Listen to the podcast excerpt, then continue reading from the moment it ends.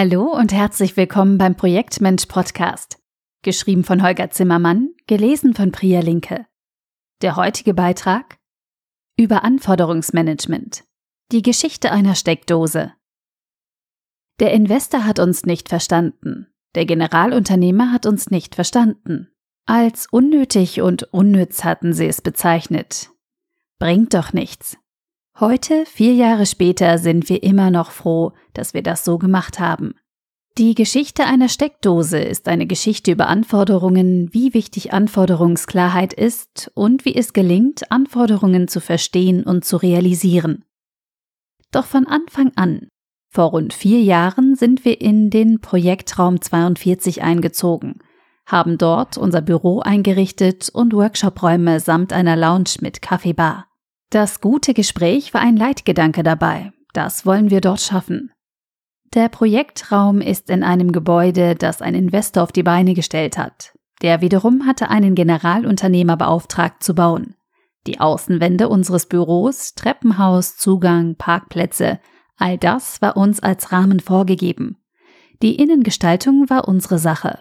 Vom Mobiliar bis zu den Steckdosen konnten wir selbst definieren, wo was wie sein sollte. Im Mietvertrag war der grundsätzliche Umfang der Leistungen des Vermieters vereinbart, etwa wie viele Steckdosen inklusive sind und was weitere Steckdosen kosten würden. Eine dieser Steckdosen steht für mich symbolisch dafür, wie es uns gelungen ist, dass wir heute, nach über vier Jahren Nutzung, nichts anders bauen würden.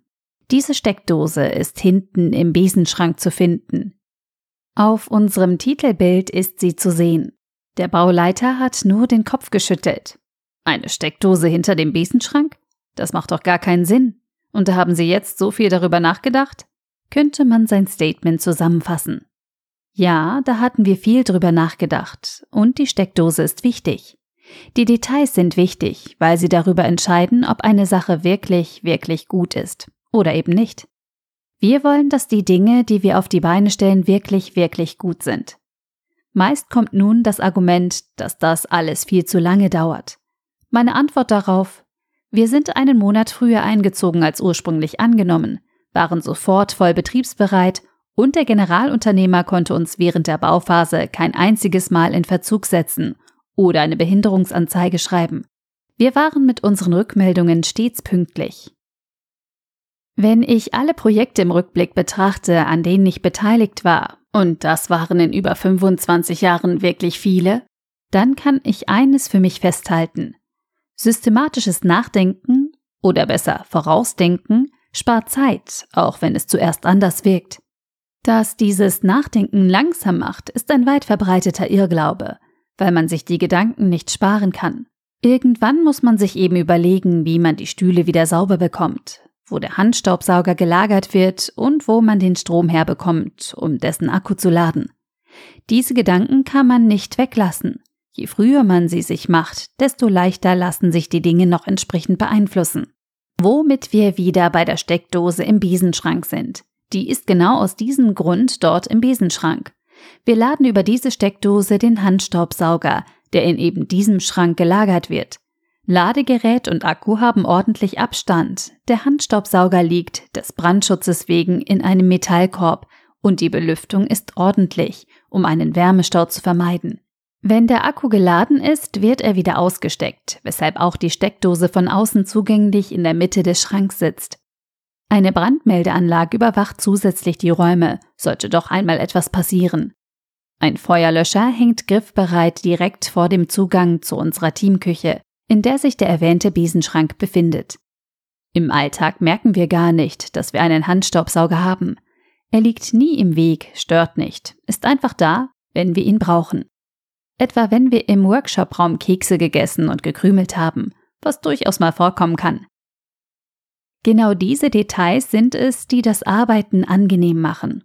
Und ja, viele dieser Details kann man durch Nachdenken herausfinden, obwohl noch gar nichts gebaut ist. Wäre uns erst im Betrieb aufgefallen, dass uns die Steckdose fehlt, hätten wir auch eine Lösung gefunden. Sicherlich. Dann würde der Akkusauger irgendwo an der Wand hängen, wo noch eine Steckdose übrig ist. Oder wir hätten den Besenschrank nachträglich umgebaut und wir hätten eben ein paar Euro mehr bezahlt. Alles kein Weltuntergang. aber aus unserer Sicht eben nicht wirklich, wirklich gut. So waren wir günstig und haben ein gutes Ergebnis, das im alltäglichen Betrieb gut funktioniert. Das ist der Anspruch. So haben wir alle Details durchdacht. So geht gutes Anforderungsmanagement. In Bauprojekten, Softwareprojekten, Innovationsprojekten und allen anderen Projekten. Die Logik ist stets dieselbe. Der Kunde besucht uns. Oder wir fahren morgen ins Büro. Mit diesen Worten beginnt bei uns der Prozess, mit dem wir Anforderungen identifizieren. Wir stellen uns bildlich vor, was nun passiert. Sehr bildlich. Wohin muss ich reisen? Also müssen wir die Adresse bereitstellen. Wie komme ich dahin? Also müssen wir angeben, welche Verkehrsmittel passend sind. Wo kann ich parken? Falls jemand mit dem Auto kommt, will diese Person das wissen. Und so weiter. Das ist Fleißarbeit. Schritt um Schritt entsteht so Verständnis dafür, was vorhanden sein muss, damit die Dinge leicht von der Hand gehen. Dabei werden zu Beginn alle wesentlichen Nutzer in ihren Rollen identifiziert. Bei uns waren das Besucher, Kunden als Workshop-Teilnehmer, Mieter der Räume, Coworker, Mitarbeiter, Reinigungspersonal, Wartungspersonal, Lieferanten. Für jede dieser Rollen haben wir den Ablauf überlegt. Mehrfach. Wo lagern die Reinigungsgeräte? Wie kommen Besucher an ihren Kaffee? Wo holt sich die Moderatorin Nachschub für Moderationsmaterial? Wie kommt das Monitorbild des PC auf den Projektor? Wie laufen Gruppenarbeiten ab? Wie wird der Stuhl wieder sauber, wenn wir gekrümelt haben? Hinter jeder dieser Fragen steckt eine Situation, die wir uns vorgestellt haben. Die Antwort darauf galt es zu definieren. Mit der Antwort im Gepäck haben wir den Ablauf nochmal durchgespielt und geprüft, ob wir zufrieden sind. So lange, bis uns alles rund erschien. Das alles lief sowohl in kleinen, kompakten Gesprächen im Projektteam ab, wie auch in vielen Einzelgesprächen mit den Betroffenen. Die Ergebnisse haben wir im Projektplan und einer ergänzenden Tabelle festgehalten, damit wir stets auskunftsfähig waren. Die Basis unseres Projektplans war der Bauablauf der Bauherren, was uns in die Lage versetzt hat, gut zu priorisieren und die geforderten Informationen stets pünktlich zur Verfügung zu stellen. Wichtig war dabei stets die Messlatte klar zu haben. Was ist das Projektziel? Welchen Nutzen wollen wir stiften? Was ist unsere Vorstellung des Ergebnisses? Wie ist es, wenn es wirklich, wirklich gut ist? Wobei ich anmerken muss, dass wir stets auf den Unterschied zwischen Projektziel und Lösung achten. Oft werden Problemlösungen als Projektziel missverstanden. Für uns ist das Projektziel ein Zielbild, das den Sollzustand nach Projektende beschreibt, und zwar aus Nutzenperspektive für eben die zukünftigen Nutzer. Das Projektziel als Messlatte ist generell wichtig, um Entscheidungen treffen zu können und die Prioritäten korrekt zu erkennen. Außerdem war eine zweite Voraussetzung elementar, dass das alles gelingt. Die klare Verantwortung für das Gesamtergebnis. Ob als Product Owner ausgestaltet oder in Form der Projektleitung, da kann ich bei gut geführten Projekten keinen Unterschied erkennen. Einen Unterschied gibt es nur dann, wenn niemand für das Gesamtergebnis verantwortlich ist, etwa weil in Abteilungen gedacht wird anstatt in Ergebnissen. Unter diesen Bedingungen kam dann eben diese Steckdose in den Besenschrank und wurden viele andere Details geklärt, die uns heute immer wieder das Leben leicht machen. So können wir uns auf unsere Gäste konzentrieren und gute Gespräche führen, was uns ein Anliegen ist. Nein, man kann nicht alles vorher festlegen und klären. Deshalb ist es wichtig, offene Fragen als offene Fragen zu akzeptieren. Wir markieren die in Dokumenten und Visualisierungen gerne mit drei Fragezeichen. Damit wird Klärungsbedarf deutlich. Dann können wir entscheiden, wie wir damit umgehen wollen. Akzeptieren wir, dass die Frage weiter offen bleibt? Bis wann darf sie offen bleiben? Wie gehen wir vor, um die drei Fragezeichen loszuwerden, die Sache zu klären? Manchmal akzeptieren wir dann den Zustand und lassen die Klärung im Betrieb auf uns zukommen, etwa weil uns die Auswirkung zu klein erscheint oder die nachträgliche Lösung sehr simpel. Sehr häufig allerdings fällt uns noch rechtzeitig ein, wie wir das haben wollen, weil unser Verstand ganz nebenbei im Hinterstübchen doch auf diesen Fragezeichenpunkten herumdenkt und Heureka eine Lösung findet. Ja, man kann mehr Klarheit schaffen, als es die meisten Projektteams tun. Das ist Fleißarbeit. Das ist anstrengend, manchmal auch unangenehm. Doch die Mühe ist es wert. Das Ergebnis belohnt uns jeden Tag wieder. Dabei möchte ich diese Geschichte einer Steckdose als ein Stellvertreterbeispiel verstehen für viele andere Projekte, in denen diese Art vorzugehen sehr wertvolle Dienste geleistet hat. Vielleicht zukünftig auch Ihnen. Neun Schritte zu klaren Anforderungen. Erstens. Eine klare Vorstellung der Projektziele und damit des Endergebnisses entwickeln. Wann ist das Ergebnis wirklich, wirklich gut? Zweitens. Die Verantwortung für das Gesamtergebnis eindeutig vereinbaren.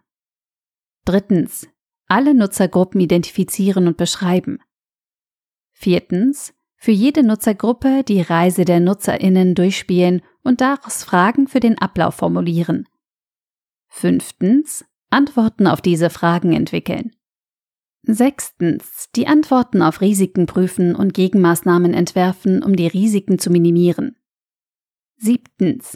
Den Ablauf inklusive der Antworten immer wieder durchspielen, bis damit die Projektziele erreicht werden und sie zufrieden sind. Achtens. Die Ergebnisse dieser Diskussion als Arbeitspakete in den Projektplan und oder das Backlog übernehmen und dabei so formulieren, dass Dritte sowohl das Ergebnis wie auch das Warum verstehen.